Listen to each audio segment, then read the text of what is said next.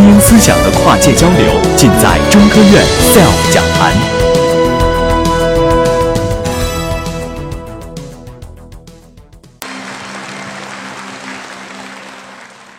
大家好，我非常愿意跟你们聊聊天，因为这个未来是你们的。大家看到的这个大锅，这个大锅呢是直径是五百米，它的接收面积是三十二个足球场大，它的探测能力是一百三十七亿光年以远的东西。大家可以想象多多多遥远，大家算一下就知道了。就是我怎么跟这个大家伙接接的缘呢？我得从我生长的环境，我学习。工作的环境，呃，说一下说起，这是我生长的地方，就是贵州独山县喀什的地貌发发育的一个美丽的地方。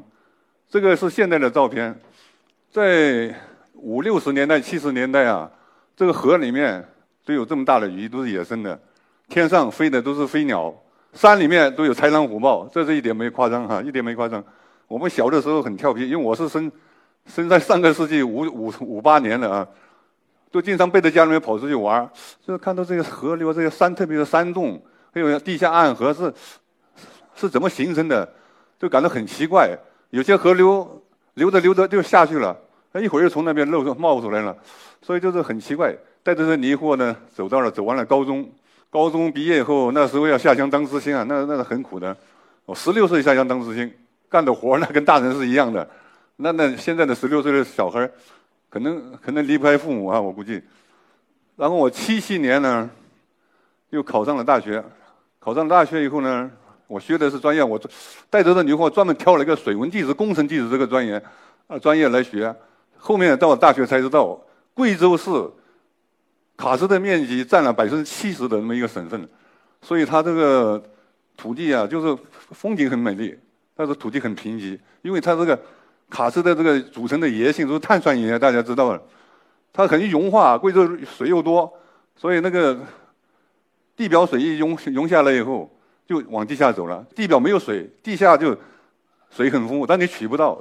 我大学毕业以后呢，我就分在贵州地矿局工作，这就是跟这个卡车都有缘。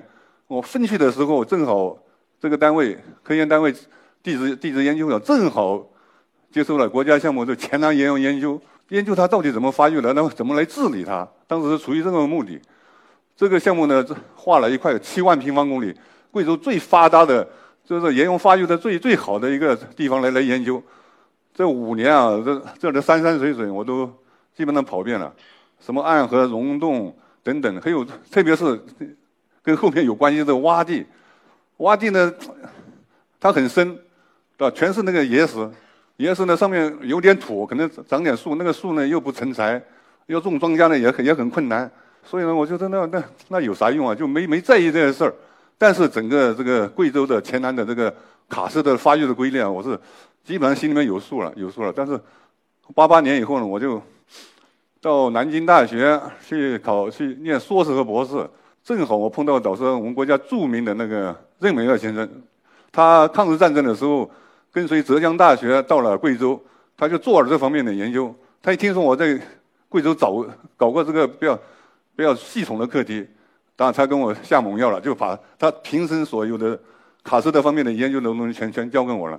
九三年我就到了遥感所中科院长做博士后，也是师从我国著名的遥感学家陈树福先生。到了九四年，就是一年以后，我想遥感技术学了以后，就这怎么在卡斯特这个地区发挥遥感的作用，我想来想去就在纳闷呢，这这真正纳闷，这怎么办？这怎么用？好，这这时候就照片上这个人，当时是天文台的副台长，当时叫北京天文台，南东，现在这个射电望远镜首席科学家，他就找到遥感所，就是，因为这个是怎么怎么来的呢？九三年他们在日本啊开了一个天文大会，就是。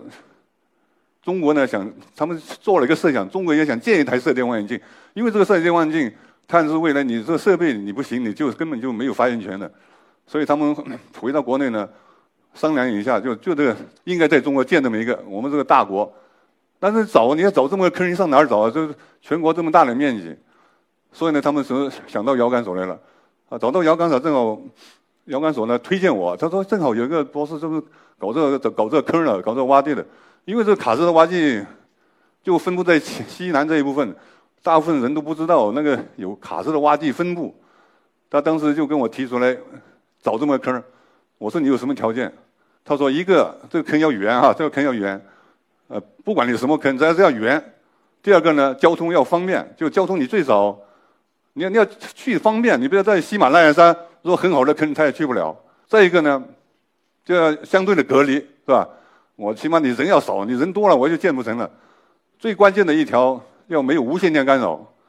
是吧？没有无线电，我一想到贵州都符合这些条件，是吧？那肯定肯定能找到这么个地方，我就答应他了。答应他了以后，我实在就下去了，下去了一个月。因为当时我也没把握，因为当时以前对卡车没有这么详细的研究过。相信我写了个报告，回来我跟他写了一个报告，他在在国外开会说了这个事儿。国外专家，哟，贵州你们贵州有这个东西？他说有。好，到了八九月份的时候，我就正式成立了这个发誓的推进委员会，就是要。就要启动这个事儿，要推进这个事儿，推这个时候是正正正正儿八经的做了。我呢，正式可能被任命为那个选址组的课题负责人啊，选址组课题负责人。因为我在贵州做了这么多年，虽然知道有，但是要符合他的要求，就贵州洼地太多了，就成千上万的，你要挑最好的，你你怎么挑？当时的遥感呢，发挥了很大的作用，但是当时遥感的分辨率啊。没有那么没有现在那么高，现在都几十公分是吧？几十公分一二十公分的分辨率，那时候都几十米，就你大概只能知道大概在哪一片，你把它圈出来，你把这个洼地给它圈出来，圈出来以后，我们这个通过半年多的时间嘛，圈了四百多个，但是具体符不符合我的要求，那你还到现现场去，那我也不能全部跑，所以我们就在地形中一个个对，看差不多了，那就跑，再定了一百多个。这一百多个洼地都跑遍了，贵州那个地方可能有些人去过哈，有些人没去过，全是山。这这艰苦到哪一步？就是有时候下去下到洼地底去，人家当地老百姓十几分钟下去，我们的半个多小时能下去。人家上来的事情，我们得上来的一个小时，而且累的就是不像样，累的不像样。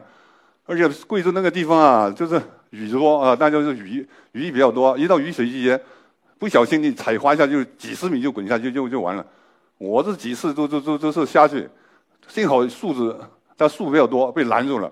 因为我们去的地方必须要远离城市、远离喧嚣的地方，所以很多人啊就长期那一年、一个月、两个月、一年、两年，大家都可以适应。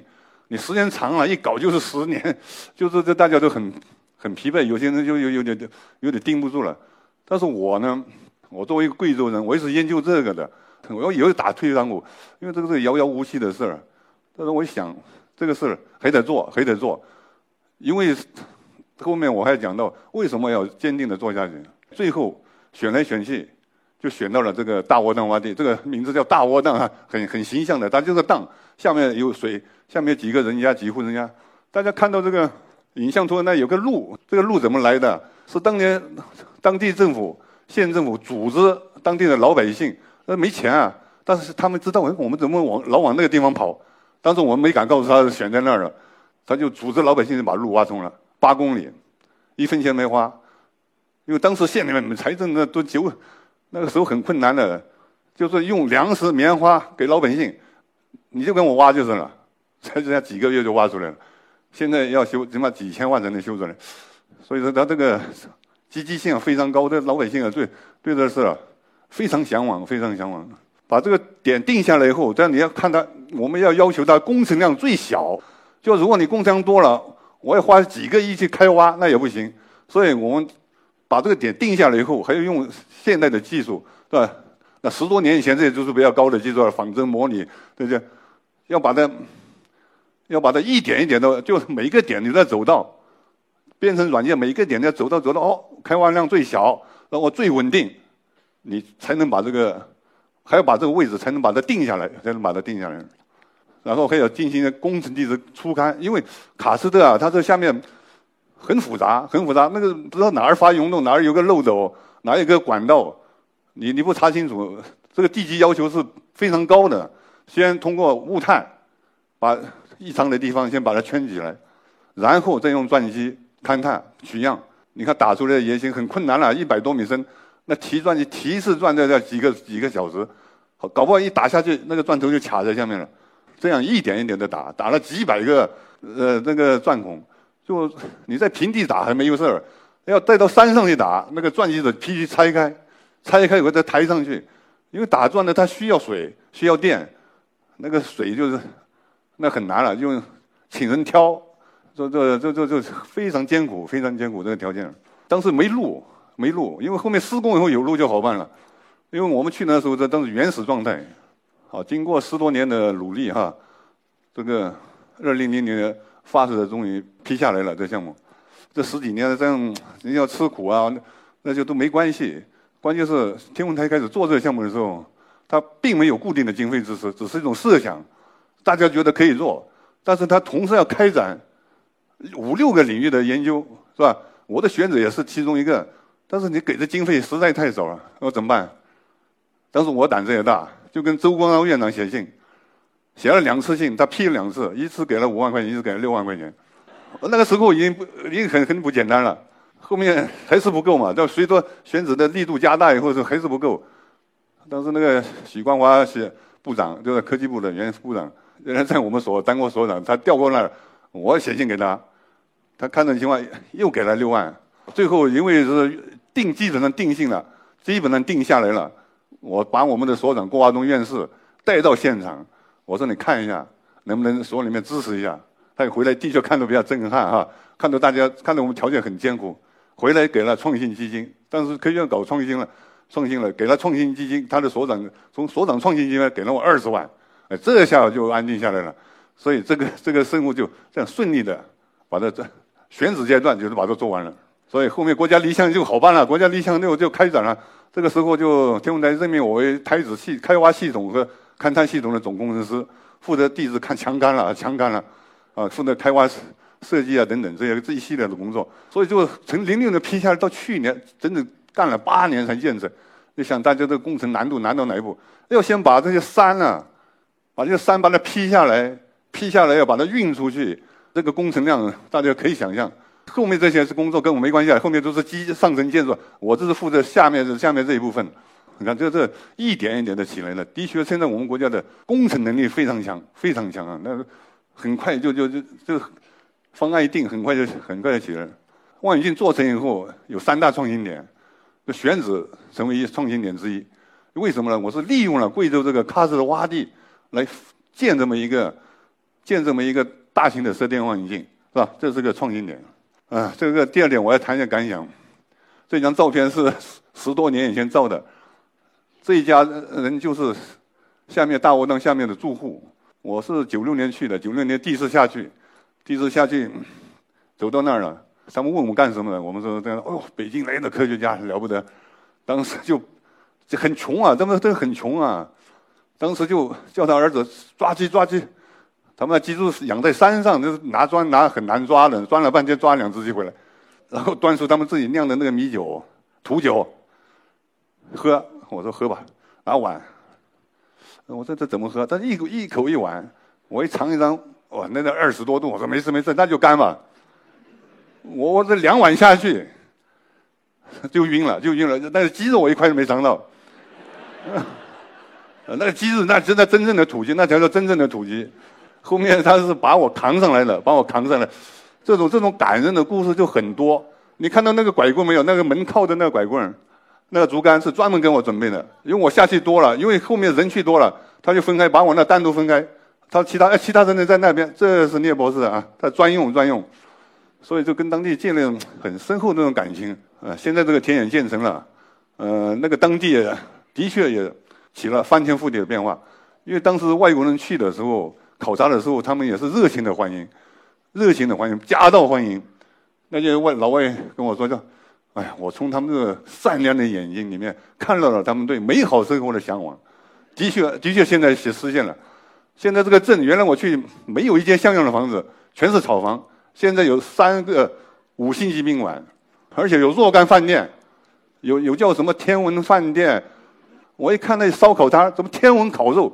而且他那已经建成天文小镇，有有有天文博物馆，所以我想大家有机会去呢，去看一看。这的确的确非常漂亮，的而带动了周边的县。嗯，所以呢，我 在这儿呢，今天我想说啥呢？这位年轻多，还有很多小朋友。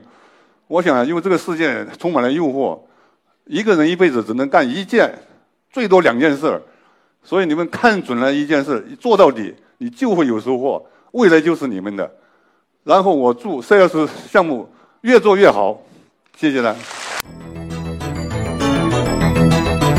SELF 讲坛由中国科普博览出品，更多精彩内容，请关注中国科普博览公众号。